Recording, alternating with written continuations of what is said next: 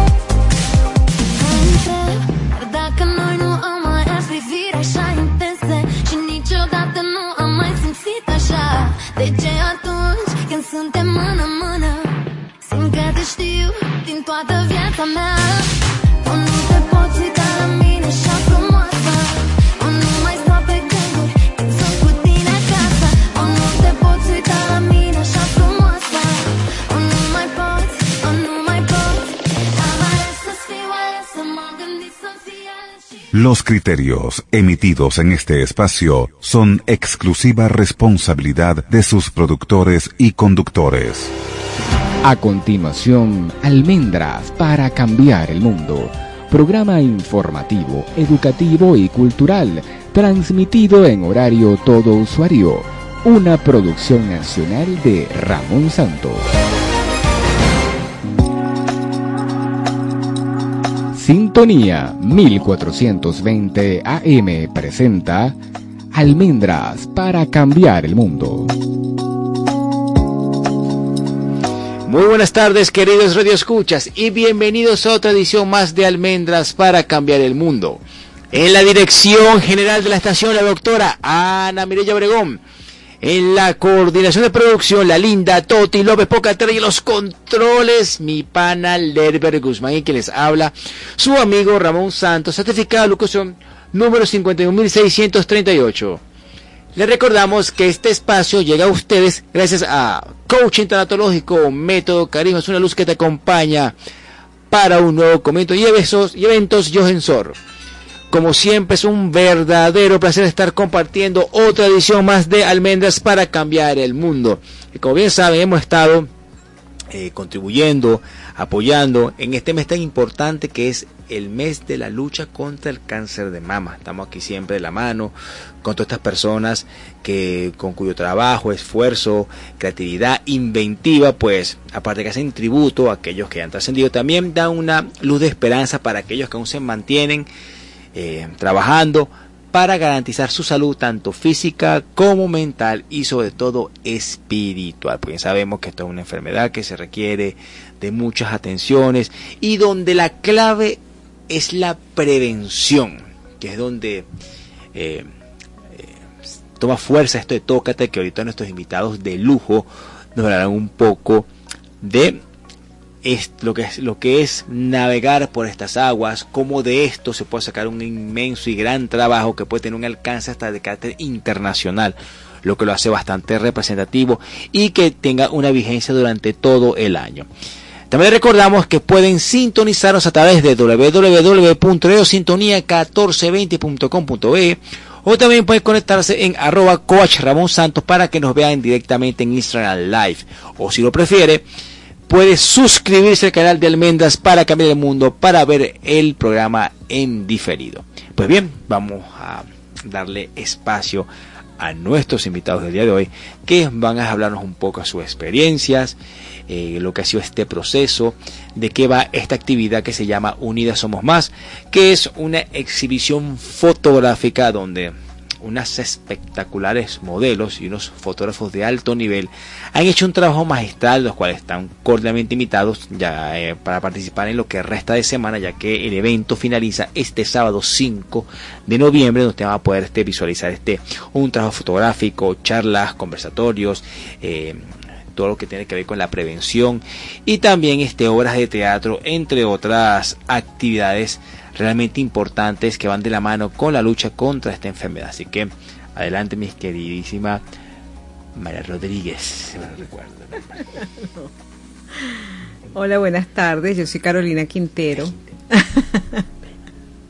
Eh, soy sobreviviente de cáncer de mama, soy educadora jubilada, madre de una preciosa adolescente de 17 años y bueno, eh, mujer involucrada en este proyecto de Unidas Somos Más que de verdad que nos ha llenado de muchísimas satisfacciones a las sobrevivientes de cáncer que tuvimos la suerte de ser retratadas allí y que nos ha servido de un, de un reencuentro maravilloso que nos ha permitido hermanarnos este, desde la experiencia vivida y, sobrevivida. Ok, muy bien.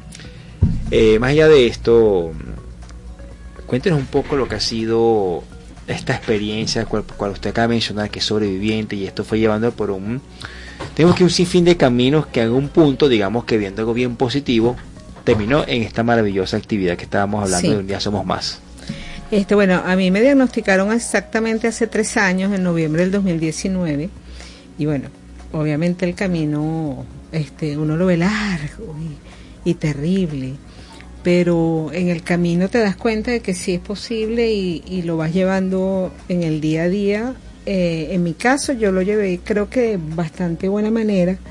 Eh, yo lo atribuyo a que yo fui bien informada de mi patología, de lo que me estaba pasando y de lo que iba a pasar con el tratamiento que tenía que recibir, que implicaba, eh, no recuerdo cuántas dosis, pero seis meses de quimioterapia, una operación, un, después una radioterapia, después un tratamiento hormonal por 10 años, que, que bueno, ya llevo tres. Este, digamos que yo recibí toda esa información y yo como que me dio el choque de saber que tienes cáncer, este, pues dije, bueno, no está tan difícil, y lo fui llevando. Y de verdad que, las cosas se fueron dando. Hay momentos muy difíciles, hay momentos este donde uno cree que no se puede, pero, pero sí se puede. Y lo llevé bastante chévere, pues, o sea, por llamarlo de alguna manera.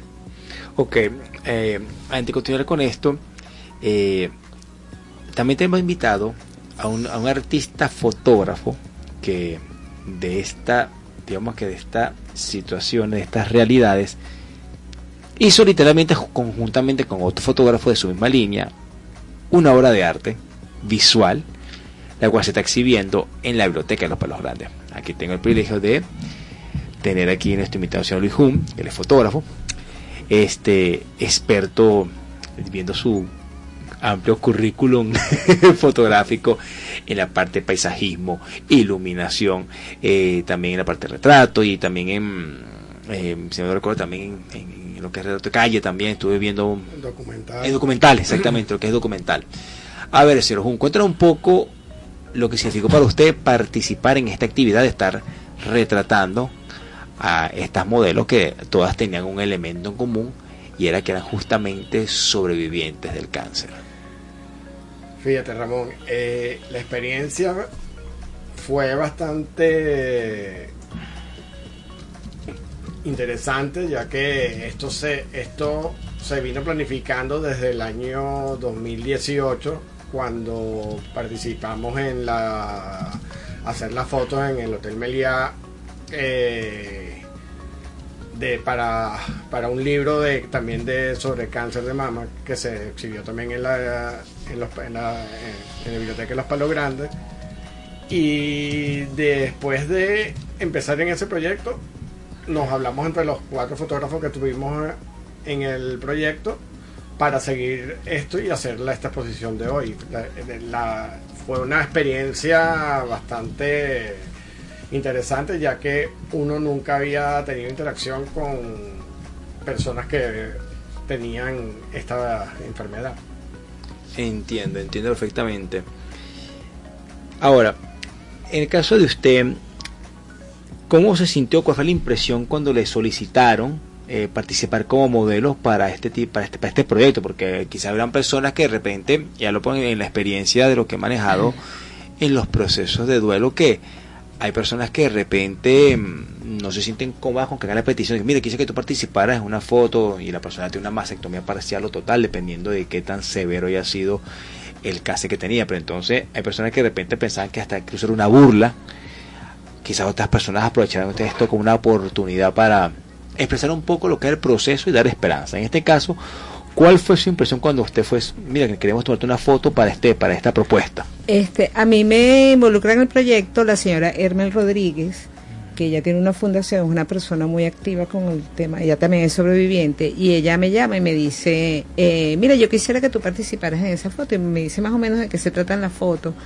Este, no estamos muy seguros, me dice ella, que si, se van a exponer o no, pero se van a hacer y a lo mejor se exponen en Nueva York. Entonces es cómico porque yo a ella la tenía guardada en mi celular como fotos Nueva York.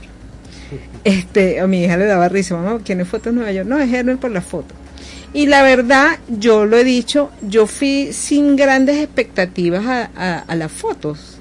Este, fui más como que, bueno, por, por este, agradecer la atención de, de Hermel, de involucrarme, pero no tenía expectativas de que realmente se fuera a dar una exposición, pues, o sea, de verdad, cero expectativa. Estuvimos allí, lo disfrutamos, eh, nosotras mismas no teníamos claras si maquillarnos, si no, ¿sabes? O sea, fue una cosa tan, como que tan genuina de parte de las que estábamos allí, porque sí son dos grupos. Este, un grupo fue como un día y nosotras fuimos otro día. Y, y cada quien posó como quiso y fue bonito ver que, bueno, cada una lo hizo como le iba saliendo, algunas desnudaron su pecho, otras no lo hicimos, este, pero todas lo disfrutábamos y nos pasamos los gorritos y fue un momento bien agradable y los fotógrafos se prestaron muchísimo, o sea, simplemente a, movernos nosotras y a sacarnos la foto, como algunas payaseamos, algunas nos reímos, o sea, de verdad que fue un, una tarde súper chévere, súper agradable. Y en mi caso quedó ahí, o sea, bueno, ¿qué pasó con las fotos, Hermel? Bueno, eso va a Nueva York y ya sabremos. Hasta que llega este año, hace unos cuatro meses, creo, Luis. Sí, más o menos. Que empezamos a, creo que ya las tenían impresas y entonces se empezó a gestar el, a buscar el sitio, algo así. Se hizo también más por las razones de que de que por las razones de que estábamos eh, buscando firmas también porque la Fundación de Nueva York que nos imprimió las fotos eh, necesitaba tener la firma de todas ellas para darnos la, la, darle la autorización a los fotógrafos para poder exponer las fotos de ella.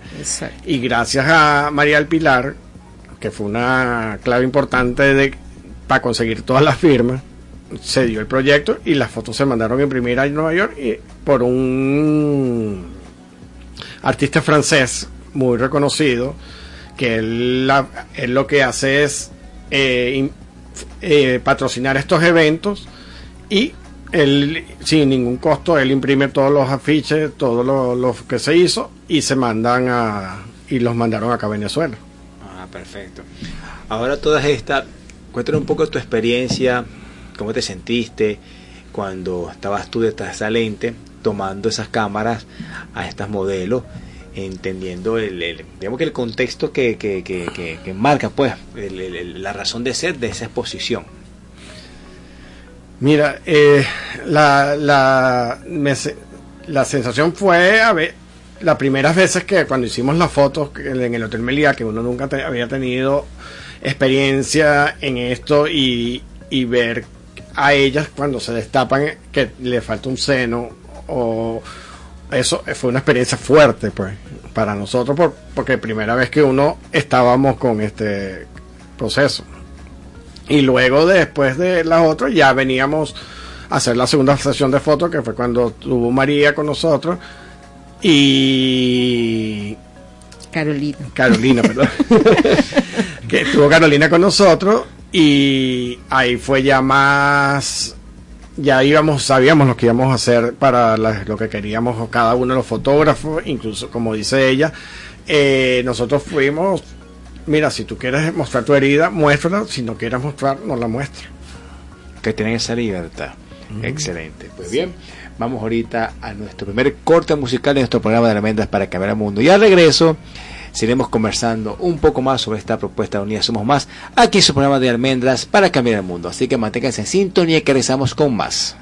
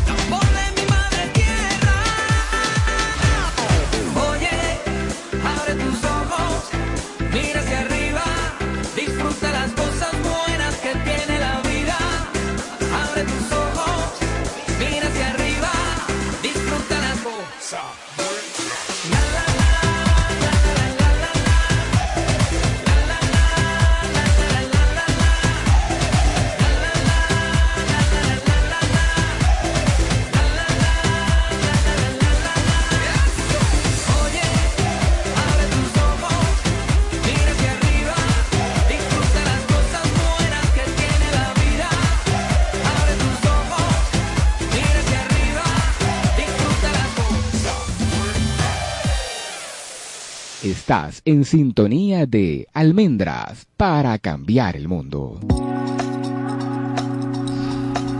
De vuelta aquí con nuestro programa de Almendras para cambiar el mundo y nuestro tema de hoy, Unidas Somos Más, una excelente propuesta y exposición que se está presentando en la biblioteca de los Palos Grandes para que ustedes puedan ver lo que es el arte de aquí se puede ver que de una situación que muchas veces es adversa en la gran mayoría de ocasiones se pueden extraer elementos tanto de aprendizaje como de acercamiento y este inclusive de arte que es lo que tanto a la señora Carolina como a la señora Hum este eh, les sirvió tanto de inspiración como de sentido de vida para presentar una, una, un elemento de verdad precioso que tienen hasta el 5 de eh, noviembre, hasta este 5, hasta este sábado, para poder este, apreciar este trabajo. Ahora bien, señora Carolina, volviendo con usted nuevamente. Eh, tomando en consideración todos los elementos que involucra eh, eh, llevarse a cabo un tratamiento para curar este el cáncer y que muchas veces, como usted me está mencionando ahorita, tras bastidores, este, muchas veces las personas asocian que inicialmente el proceso de sanación tiene que ver con un elemento meramente físico, pero bien sabemos que nosotros somos seres holísticos, que somos una integralidad, que no solamente es el cuerpo solo, sino también involucra elementos cognitivos, elementos emocionales y particularmente elementos espirituales. En este elemento, cuéntanos un poco cuál fue su manejo, los aprendizajes que obtuvo durante esta experiencia, este, qué, qué elemento clave sirvió para, digamos que, redimensionar su sentido y propósito de vida, porque la experiencia me dice, por los acompañamientos, que las personas que sobreviven este proceso hay un redimensionamiento y la vida quiere un nuevo sentido. Es como las personas que tienen una experiencia cercana a la muerte, que están muertos unos minutos y vuelven otra vez a la vida y tienen un antes y un después. Esto es algo más o menos dentro de esas líneas, claro, claro están con sus diferencias, pero más o menos tienden a ir en un principio de, de la mano porque nos relata un poco aquí a los escucha de esa experiencia. Eh, sí, uno cuando comienza el, el, tratamiento, o sea, después del diagnóstico, eh, uno está claro en que tienes que vencer el, el intruso, ¿no? O sea, que el intruso tiene que desaparecer. Y en el camino te vas dando cuenta, eh, eh, yo no sé si son los días de, de, reposo que uno tiene que guardar cuando, sobre todo después de las quimioterapias, uno empieza a, a verse y te empiezas como que a encontrar contigo mismo y te das cuenta de que hay cosas que no has hecho bien, hay cosas que, que, que te superan, por ejemplo, este el, el, mal carácter, o sea, el mal humor, este, uno empieza a darse cuenta de que tiene muchas cosas que agradecer en la vida y ha vivido más bien este añorando lo que no tienes. Entonces te das cuenta de que tienes que sanar emociones, de que tienes que, que la, que la sanación no solamente de que se me va el cáncer, sino que tú tienes que mirarte y decir, reflexionar, que he hecho hasta aquí bien y que no, o sea, no es fácil la, y todavía uno está en ese, por lo menos yo a veces sigo metiendo la pata y a veces se me vuelan los tapones y después me doy cuenta que coño, pero no era para, perdón, no era para tanto este, pero es un proceso porque eh, digamos que, que te supera el, el, no sé si es el espíritu, el ímpetu, el, el, no sé cómo se llama, el carácter, pues. Sí, el carácter, efectivamente, sí. te supera el carácter, pues. Sí. Él expresa la amígdala. Y el cuerpo te, es el mismo, el, mismo cuerpo te empieza como que a, a, a, pedir regulación. O sea, por ejemplo, yo siempre fui una persona, y he sido y sigo siendo en parte muy acelerada. Entonces yo quiero hacer todo rápido y ya el cuerpo no me lo permite. Entonces yo a veces quiero hacer las cosas corriendo y el cuerpo me frena y me dice, no, espérate. Entonces digo, ya va, Carolina, tienes que tener paciencia y calma.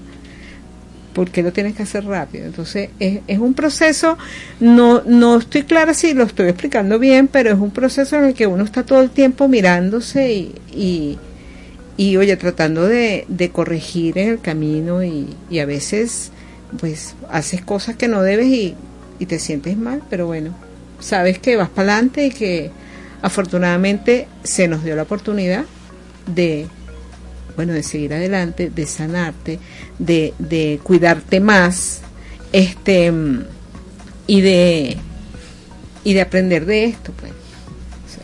Perfecto. Señor Jun, al respecto, que ya que usted vio que esto fue una experiencia fuerte y más o menos este, puede entender y me parece lógico que dentro de este trabajo fotográfico uno más o menos va conociendo las visiones y la dinámica de vida de los modelos que uno tiene frente a la lente y más o menos lo que comparten, sus temores, sus sueños. En este punto, ¿cuál fue su experiencia, los aprendizajes que ha obtenido? ¿Qué, qué cambió de usted antes de haber participado en este tipo de, de propuestas y después que se participa en este tipo de propuestas? Fíjate, eh, de cambiar, cambió algo, sobre todo ver el del punto de vista como antes uno lo veía a tenerlas a ella tan cerca y saber que lo que les pasó. A su vez, de las primeras sesiones de fotos que hicimos, eh, dos de las, de las muchachas que le tomamos fotos fallecieron. Entonces uno ve que ellas han sobrevivido a todo esto, han pasado todo el proceso de, de las quimioterapias y todo. Y uno aprendió a entender cómo van, ellas llevan ese proceso.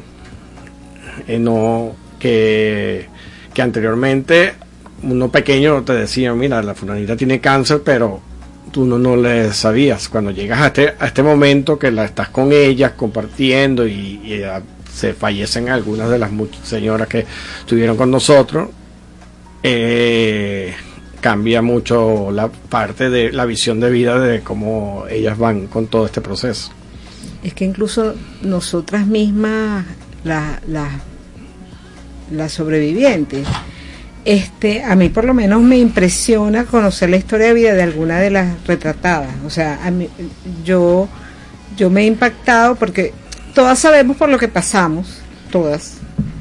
Este, entonces eso nos hermana. Pero cuando conoces a fondo la historia de vida de algunas personas, realmente dices, wow.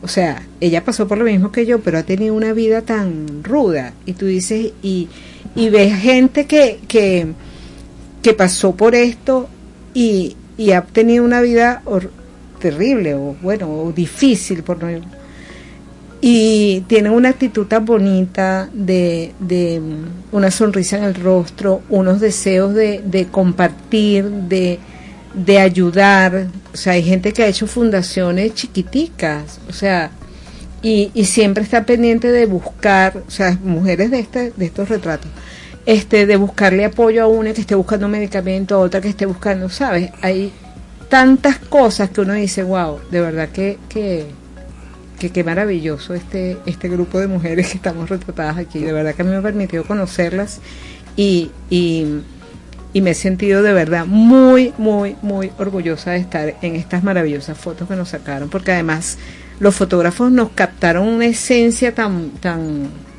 tan propia. O sea, yo no me canso de ver mi foto y aunque reconozco que no estoy en mi mejor momento porque yo todavía estaba en tratamiento cuando me la sacaron, me encanta verme. O sea, me encanta verme las ojeras, me encanta verme todo lo que veo en esa foto. Claro, claro. este aspecto, señor Jun, este, el tema de buscar la esencia de cada uno de estos modelos, ¿en qué se basa usted o usted de qué manera logra justamente captar esa esencia para que, digamos que el obturador de la cámara grabe y plasme ese momento particular? Mira, eh, el momento es, uno las pone, les dice que las puso enfrente de nosotros. Y y cuando cuando vamos a ponerlas a ellas este le, decimos que posen y y ellas al principio temerosas porque no, no saben posar ante una cámara o lo otro le decimos sé tú misma ponte como posa como tú quieras y uno viéndolas en el momento, uno les disparaba y captaba los momentos que se tomaron en esa foto. Inclusive eh, cuando estuvimos el día de la inauguración de la exposición, el señor Guillermo de Cultura Chacao me, nos dijo, todas las fotos son diferentes, pero en cada una de las fotos tú ves lo que expresa la personalidad de cada persona retratada. Sí, de verdad que son maravillosas las fotos. ¿Y qué fue lo más difícil? ¿Qué fue lo más difícil durante este trabajo, cuando estabas haciendo este compilatorio de fotos, para ti qué fue lo más difícil? En lo más difícil en que O sea, ¿qué fue lo más, lo más difícil, lo más trabajoso que te llevó a ti al momento de tomar la foto para elegir esa foto ideal? eh, la foto fue escogida entre los fotógrafos. Eh, hicimos nuestra preselección y después de la preselección se escogió cada una entre, entre los cuatro escogimos esta es la que va, esta no va. Aquí hay unas que son muy fuertes, entonces no se pusieron, que era donde se escribían más las heridas. Ok. Y como también se pensó que iban a ir niños a la exposición, entonces no quisimos poner unas fotos tan duras para que pudiera ir un niño y ver la foto también. Para todo público, como quien dice. Resguardando un poquito el pudor. pues. Sí. Claro, claro, claro. Pues bien, vamos ahorita a los cortes comerciales de la radio y enseguida regresamos con más de su programa de almendras para cambiar el mundo. Y nuestro tema de hoy, Unidas Somos Más. Así que manténganse en sintonía. Los invitamos a que participen en sus preguntas, comentarios aquí en el chat directo, que aquí directamente nuestros invitados contestarán sus preguntas en ocasión a este maravilloso, maravilloso evento que se está desarrollando todos los días hasta este sábado 5 de noviembre en la biblioteca de los Pueblos Grandes a partir de eso de las 9 de la mañana, correcto, 10 de la mañana. No, Diez. Sí. Perfecto, entonces están todos cordialmente invitados y manténganse en sintonía que regresamos con más de almendras para cambiar el mundo. Ya regresamos con más de Almendras para cambiar el mundo. Es la radio que cada día se oye más, porque cada día te oye más. Es la radio que tú escuchas porque te escucha. Es Sintonía 1420 AM. No te pierdas este jueves a las 2 de la tarde La Hora de Argenis, un espacio para el buen gusto y el entretenimiento, con temas de actualidad, noticias, comentarios, reflexiones y los grandes temas románticos de los 60 a los 90. La Hora de Argenis, donde tú eres el protagonista, con Argenis Vera, por sintonía 1420 AM.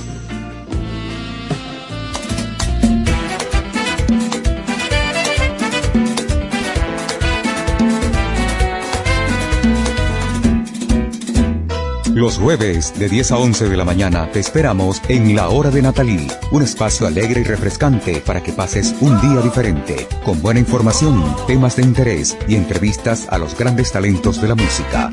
La Hora de Natalí, apoyando al talento nacional e internacional, con Natalí Carrasquel, por supuesto, por sintonía 1420 AM.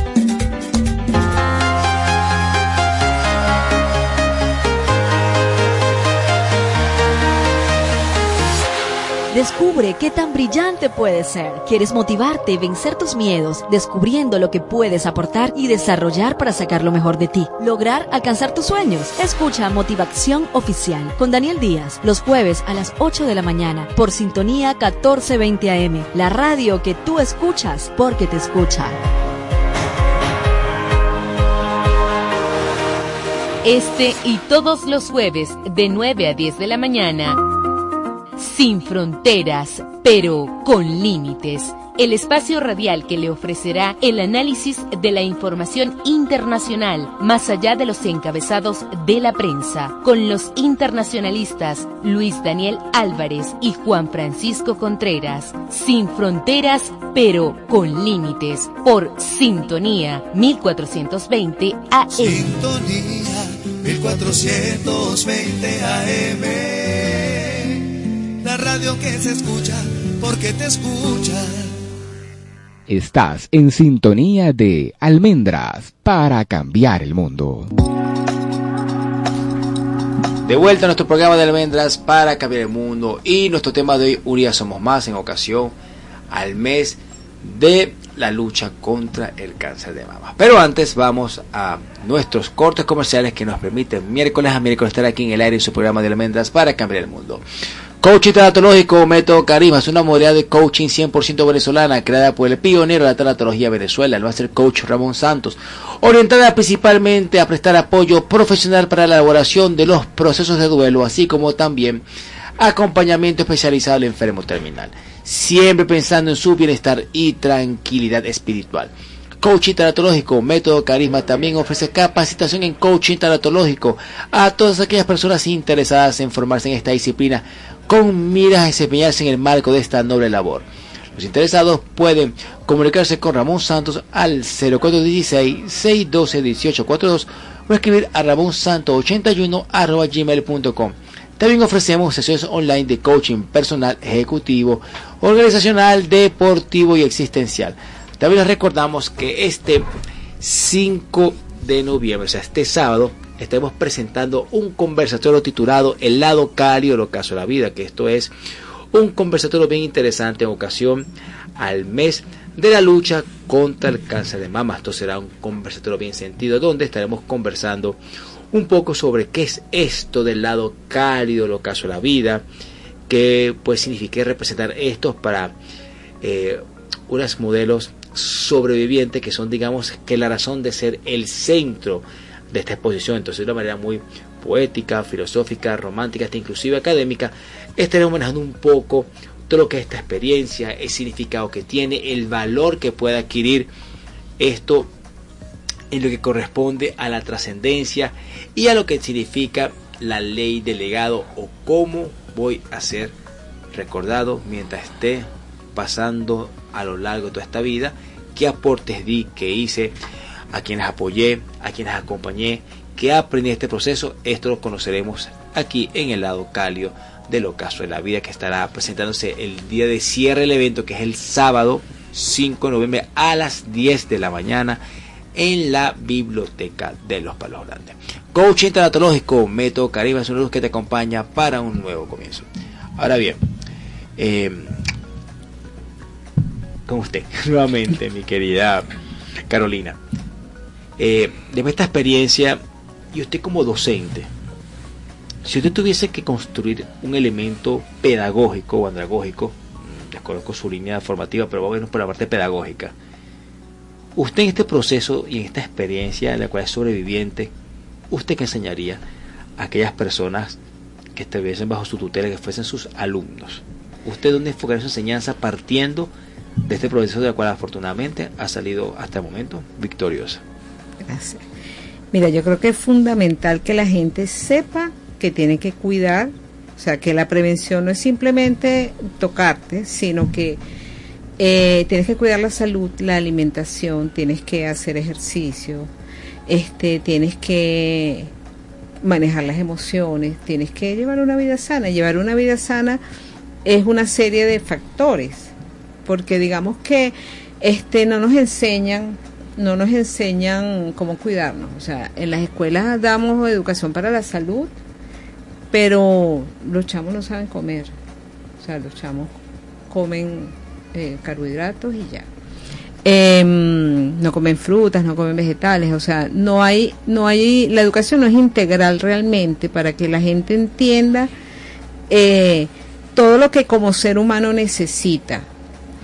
Este, em, entonces, bueno, la formación es fundamental, el conocimiento de este, tu historia de vida y de tu historia familiar, porque hay familias que tienen este mm, antecedentes de, de cáncer. Por ejemplo, en mi familia materna ha habido mucho cáncer y yo jamás me imaginé que me podía pasar a mí.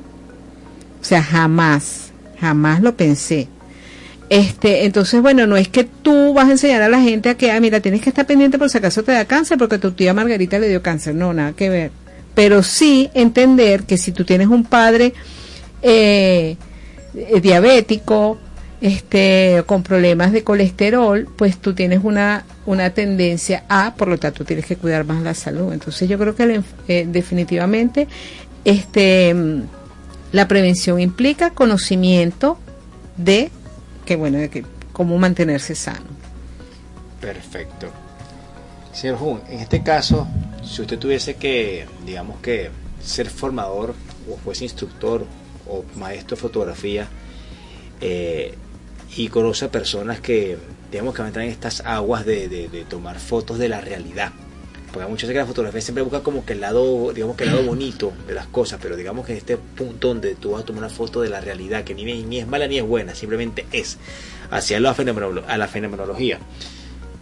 En este caso, si usted tuviese la potestad de un grupo de alumnos, eh, tomando en cuenta esta experiencia que usted participó y es un precursor también por, por su trabajo este, fotográfico, ¿usted qué aconsejaría y qué enseñaría para que realmente ese trabajo fotográfico, más que sea simplemente tomar el retrato de una persona, tenga algo mucho más profundo, algo mucho más este, este significativo, tomando en cuenta la experiencia que usted tuvo con estas damas? Fíjate, eh, es enseñarle más que todo que vean el lado humano de la persona.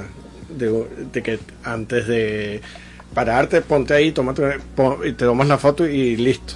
Es ver el lado humano de la persona, ver en, después que tú entiendes lo que pasa, han pasado ella y todo eso, empiezas a verlo de otro punto y les, las vas diciendo, mira, ponte así, ponte asado, y las vas, los vas enseñando a que sean más el punto humano y no la parte como que dice de negocio, pues de que vas a tomar la foto y, y listo y ya hiciste tu trabajo.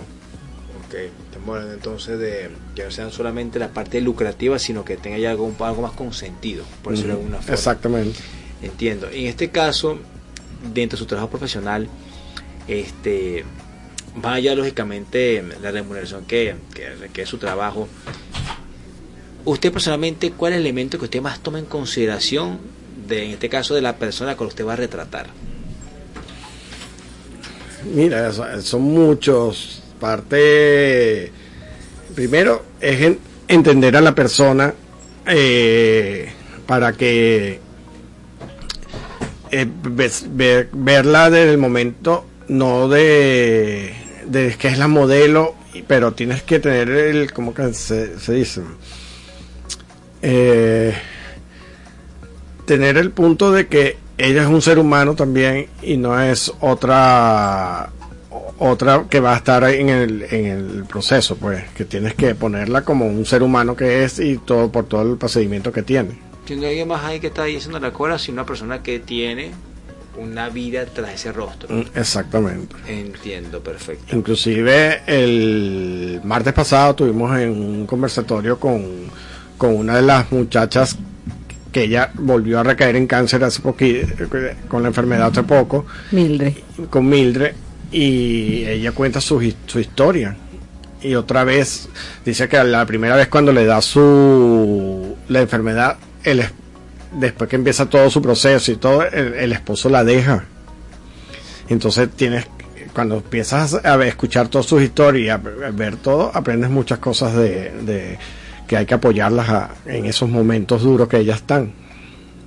evidentemente ya bien dijo Carolina, este, aunque parezca mentira, muchas veces grandes hermandades surgen del sufrimiento, Sí.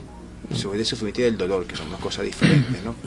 Entonces, hay que ver con esa frase que dice que somos hermanas del dolor y del sufrimiento, tiene una connotación tan profunda porque hay que ver este el desgaste y además de eso la empatía que se necesita para uno poder este realmente poderte poner en los zapatos de la otra persona y más cuando son personas que comparten un, un elemento en común, que en este caso es una enfermedad. Y el tema de humanizarse, Mm. porque mi experiencia en tanatología me, me- me- me- ha enseñado este, que cuando la persona está en estos procesos y la persona no se humaniza en cuanto a lo que tiene que hacer y lo que eso representa para su cuerpo y con las personas que te vas a conseguir en el camino en este proceso y si tú no te humanizas y lo cual hace ese insight, esa introspección que siempre va de la mano con una revisión de cómo ha sido tu, tu participación, tu protagonismo en este video, como también comentó la señora Carolina, realmente o difícilmente se avanza en este proceso. Exacto. De hecho, la enfermedad te consume más rápido. Sí. Viene con una enseñanza muy, muy particular, que eh, es donde, bien dijo la señora Carolina en el segmento anterior, que estás en una constante y continua revisión. Sí. Para mí esto ha sido un encuentro conmigo y, y lo sigue siendo, pues. O sea, yo, yo considero que yo estoy sana, pero, pero yo sigo viéndome y es mi encuentro conmigo. Eh, de hecho, después que yo terminé el, el tratamiento formal de lo que implica endovenoso y todo eso, eh, yo tenía un trabajo y dejé de trabajar. Este, y los primeros meses me di cuenta que yo necesitaba ese tiempo para mí, o sea, eh, porque yo seguía haciendo mis cosas, llevando a mi hija al colegio, o sea, todo. Y, y ese tiempo conmigo de quedarme tirada en la cama mirando el techo, pensando, o sea, ese fue buenísimo, porque además este yo no sabía ni meditar ni, o sea, y, y empecé a hacerlo. Entonces ha sido mi encuentro conmigo y sigue siendo. pues. Ok. En su caso, señor Luis, ¿alguna, alguna experiencia o algún tipo de, de- de elemento constructivo dentro de esta parte de la reflexión, de la introspección? En su caso, ¿ha habido algo del desarrollo de esta actividad? como te digo, se ha habido algo porque hemos aprendido la parte de toda la información que eh, hemos aprendido sobre lo que ellas han pasado y todo. Y, y últimamente eh, se te acercan amigos, mira que tengo una amiga que tiene cáncer y todo esto, uno busca la manera con las asociaciones que hay, con la asociación cancerosa, tratar de irlas a ayudar, porque uno no puede dejar que pasen por otro por proceso, porque ahorita la salud pública también, eh, tengo un, ahorita un amigo que tiene una amiga que que ha ido a buscar a, las- a los hospitales ayuda y no le dan. Entonces uno trata de buscarle un puente para ver qué le, con qué, por qué lado le pueden ayudar a ellas. Sí, sensi- se- te sensibilizas allí, pues. Este, porque además, además, eh, la gente no sabe todo lo que implica un cáncer. O sea, este, el cáncer es una enfermedad muy, muy costosa. Muy costoso. Este, pero demasiado. Y la gente cree que, bueno, no, que. Bueno, le dio cáncer y ya tuvo quimioterapia, no sé qué, pero es que es, es costosa y necesitas apoyo. Este, de, en mi caso, la Sociedad Anticancerosa para mí, bueno, yo les debo mi vida. Em, pero así como la Sociedad Anticancerosa eh, me, me financió muchas cosas, mi operación, mi radioterapia, no sé qué, pues el día a día tú tienes que ir eh, cada tres semanas al médico, tú tienes que hacerte exámenes de sangre cuando estás en, en tratamiento cada tres semanas y bueno, en este país todo es costoso, ¿no? No cuentas con apoyo de un hospital donde tú vayas y bueno, hazme una hematología aunque sea, no. O sea, entonces, este, es que la gente se sensibilice también a, eso, pues, o sea, es, es, es difícil. Y tú ves a cada persona, este, yo, a mí me impresionó mucho la historia de una de las retratadas que yo conocí en esta exposición. Y la primera vez que la vi, una persona sonriente, hermosa, amable, es Cherry. Este, o sea, de verdad que súper dulce, así, una gente chévere, que te cae súper bien. Y Cherry tiene una historia de vida eh, triste y dolorosa. Y entonces tú dices, una gente que ha pasado por tanto dolor y te regala siempre una sonrisa, una palabra amable. Este, una, de verdad que es, es, mm, es bonito, pues. Sí, es interesante a veces ver que detrás de la historia de vida de unas personas que a veces son críticas y crudas, con experiencias realmente traumáticas, hay gente que todavía tiene fe en la otra persona, que todavía te puede sonreír, que todavía puede prestar apoyo, que todavía... mm, puede ser amable. Sí, exactamente, o sea, no, no toman esos elementos negativos como una norma de vida, sino por el contrario, son personas muy resilientes. es la palabra. exactamente. Son personas resilientes que de verdad eh, pueden marcar una importante diferencia en todo esto que estamos haciendo. Sí, porque si te, y, si te quedas en el rencor, en la rabia, en que en el pasado me pasó, me dijiste, o sea, no, no, no, o sea, no sirve, pues. La gente tiene que avanzar y, y, y ser resiliente. Ok, fuera de esto, más allá de, del trabajo, señor Jun, que vino este, que ha estado haciendo ahorita, o que hizo, que realizó con, con esta exhibición, estas fotos, estos modelos, ha trabajado recientemente en otro tipo de proyecto más o menos dentro de esta misma nomenclatura. No, por ahora no hemos hecho otras, otros proyectos más, pero eh, gracias a, a Guillermo de Cultura Chacao vamos a entablar otro proyecto que va a ser bastante interesante también y es muy fuerte. Ok, ok, entiendo. Más o menos dentro de más líneas también de, de retratar así en este, en este contexto, en este mismo, en este mismo, digamos que este mismo estilo con que se hizo esta exhibición, o va de la mano de otro, de- o va con otra modalidad, de otra forma distinta. Va a ser otra modalidad, ya que son. Este sábado vamos a hablar con, con una- la persona que nos va a hacer el puente aquí para hacer este proyecto que viene y vamos a ver cómo se vamos a, entrar, a entrarle a, este, a esta parte del proyecto. Ah, perfecto. Surprise. Sí. Ahí vamos por parte. Bueno, ya estamos casi, casi, casi en el final de nuestro programa el día de hoy. De nuevamente muy agradecido con ustedes por haber este, eh, accedido a venir a participar un poco y narrar, aparte de su experiencia, de qué fue este evento. Entonces, eh, señora Carolina, me gustaría si ustedes desean este, indicar sus redes por si la gente quiere seguir su trabajo, algo que ustedes, señor Jun, eh, también si tiene alguna recomendación, un comentario para aquellas personas que están ahorita en un proceso de lucha contra el cáncer, alguna recomendación para los familiares, porque no solamente la persona enferma ya el proceso, sino también la familia, la, también la familia este, se involucra y se desgasta en este proceso porque Sí. hay que ver todo lo que conlleva un tratamiento para curar un cáncer y todo lo que sigue después de la cura, que es el, el seguimiento para evitar que repita. Sí. Este Eh, bueno, yo a las, a las personas que están en el proceso, pues mira, crean en que sí se puede uno sanar, o sea, sí, sí se puede. Eh, hay que tener paciencia, hay que cumplir las recomendaciones del médico, fundamental, y pero sí se puede.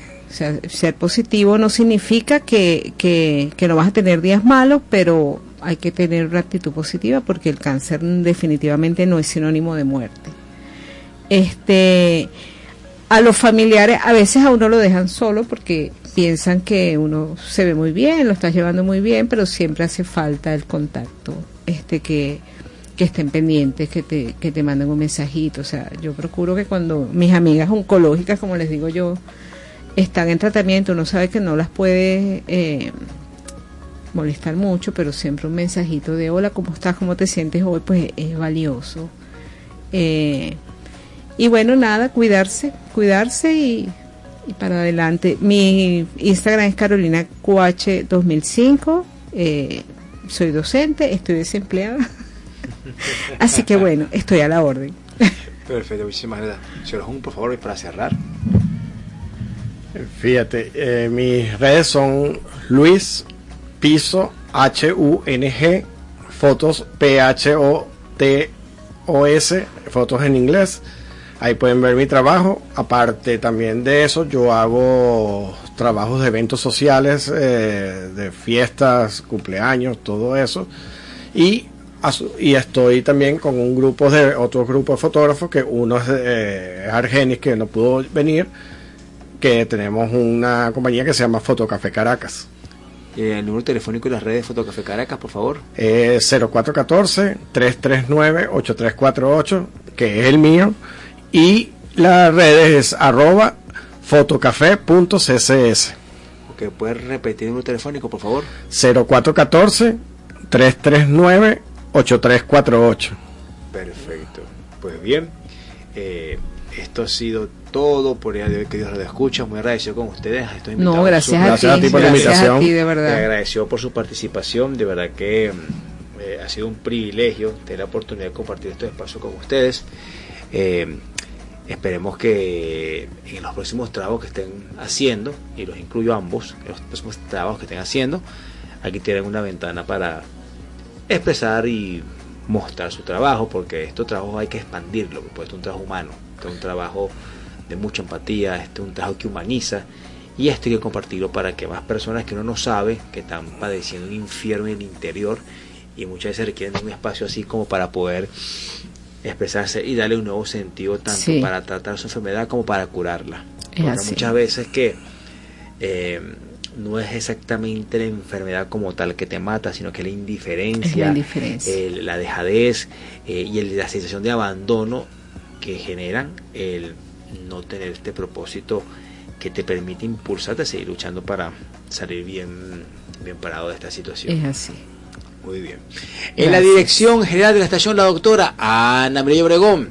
En la coordinación de producción, la linda Toti López Pocaterri, en los controles, mi pana Lebre Guzmán, que les habló su amigo Ramón Santos. Le recordamos que este espacio llega a ustedes gracias a Coaching Tanatológico Método Carisma, una luz que te acompaña para un nuevo comienzo y eventos Johensor. Con esto se va hasta la semana que viene. Se les quiere muchísimo y como decimos en el Oscar será hasta una próxima entrega. Eso sí, sin la cachetada. Se me cuidan. chao, chao.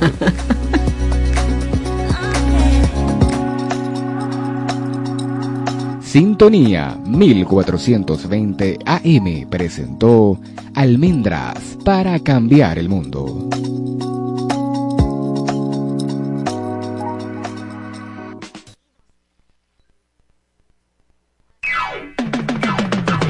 Es la radio que cada día se oye más, porque cada día te oye más. Es la radio que tú escuchas porque te escucha es Sintonía 1420 AM. ¿Quieres vibrar en una sintonía más saludable? Tenemos el enfoque perfecto para ti. Te invitamos a sintonizar un programa para la superación y la resiliencia. Así que sigamos creando bienestar todos los jueves a las 4 de la tarde con Sheila Garcés y Luis Ángel Mora a través de Radio Sintonía 1420 AM. Creando en bienestar.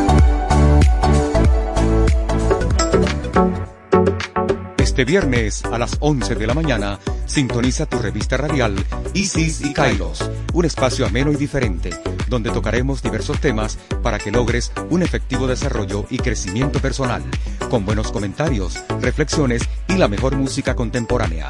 Isis y Kairos, tu revista radial del fin de semana, con Lena Cruz Monsignore y Jesús Gabriel Parra, como siempre, por sintonía 1420 AM. Está comprobado que la mayoría de los accidentes de tránsito son ocasionados por el consumo excesivo de bebidas alcohólicas. Sé prudente cuando conduzcas, no ingieras alcohol. Los invitamos a escuchar todos los sábados a las 10 de la mañana Canarios en el Mundo, un espacio dedicado a difundir su música, noticias, costumbres, historia y geografía de las Islas Canarias. Recuerde, los sábados de 10 a 12 de la mañana, Canarios en el Mundo, por los 1420 AM de Radio Sintonía.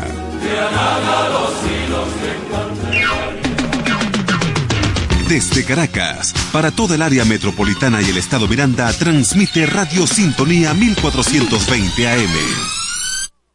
Los criterios emitidos en este espacio son exclusiva responsabilidad de sus productores y conductores. A continuación, Espacio Plural, programa mixto, informativo, cultural y de opinión, transmitido en horario todo usuario. Una producción nacional independiente de Rubén Roca, PNI 27080.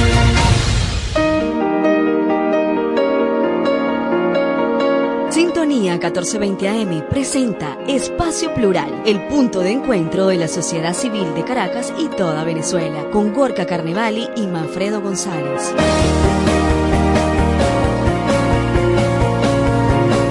Muy buenas tardes, amigas y amigos. Miércoles 2 de noviembre, 5 de la tarde. Esto es Espacio Plural, el punto de encuentro de la sociedad civil organizada o que desea organizarse conducido por este servidor Gorka Carnevali Pérez, certificado de locución número 54131 y por Manfredo González, producción nacional independiente número 27080.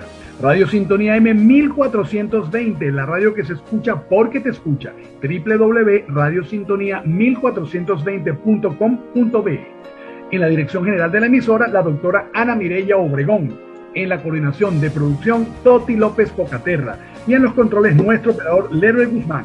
Para contactos en el estudio a través del 0212-264-1494 y 0212-264-1619. Nuestras redes sociales de Caracas Ciudad Plural son en Twitter arroba Caracas Plural, la cuenta Instagram CCS Ciudad Plural, nuestra cuenta de Facebook CCS Ciudad Plural y para recibir toda la información de las asambleas de vecinos, foros ciudadanos que realizamos todas las semanas, puedes contactar a través de caracasciudadplural.blogspot radiorotary.com. En esta edición número 71 tenemos una invitada de lujo, la doctora Racil Guerrero, quien es gobernadora del distrito 4370 del Rotary Internacional. El tema 96 años de Rotary en Venezuela. Les recordamos que estamos haciendo este programa pregrabado, pero también lo puedes comunicar y obtener la información del mismo a través de la cuenta de YouTube e Instagram de Caracas Ciudad Plural. Buenas tardes, bienvenido Manfredo.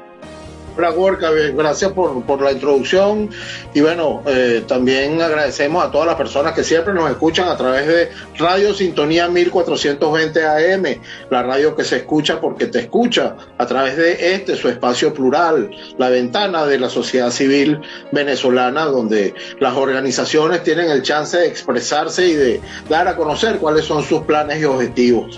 Hoy tenemos a Rajil Guerrero, a Rajil bueno, tengo el gusto de conocerla desde hace, bueno, desde que era niña prácticamente, porque eh, también eh, yo he sido parte del movimiento rotario de hace más de 35 años aproximadamente, eh, y Rajil, su padre, que también fue gobernador del distrito 4370, el, general Francisco Guerrero, su madre, y bueno, es una familia donde todos son rotarios.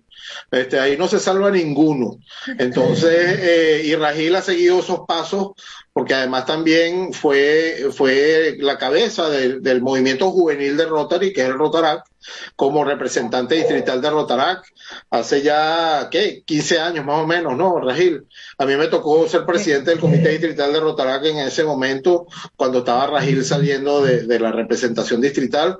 Y bueno, a Rajil ¿Qué, podemos decir? Es, es una niña, una mujer que nació en Rotary, creció en Rotary y lleva el Rotary en las venas. Y hoy en día es la gobernadora del distrito 4370. Y vamos a empezar por ahí, Rajil. Explícanos o explícale a la audiencia qué significa el distrito, por qué hay distritos en Rotary, cómo se, cómo se divide eso, cuál es la, la razón de que haya tantos distritos en el. bueno, hay dos distritos en Venezuela, pero muchos, muchos distritos a nivel mundial del Rotary. Cuéntanos por ahí. Bueno, primero que nada, felicitarlos y darle las gracias a, ti, Manfredo, a Gorka, a Guillermo, a Chuo por esta invitación a Espacio Plural este, y a toda la audiencia que siempre está con ustedes eh, compartiendo este espacio. Bueno, sí, eh, tienes razón de arrancar por allí, mi querido Manfredo, porque eh, la gente a veces no entiende esta división, que es una división más que todo para organizar el Rotary a nivel mundial.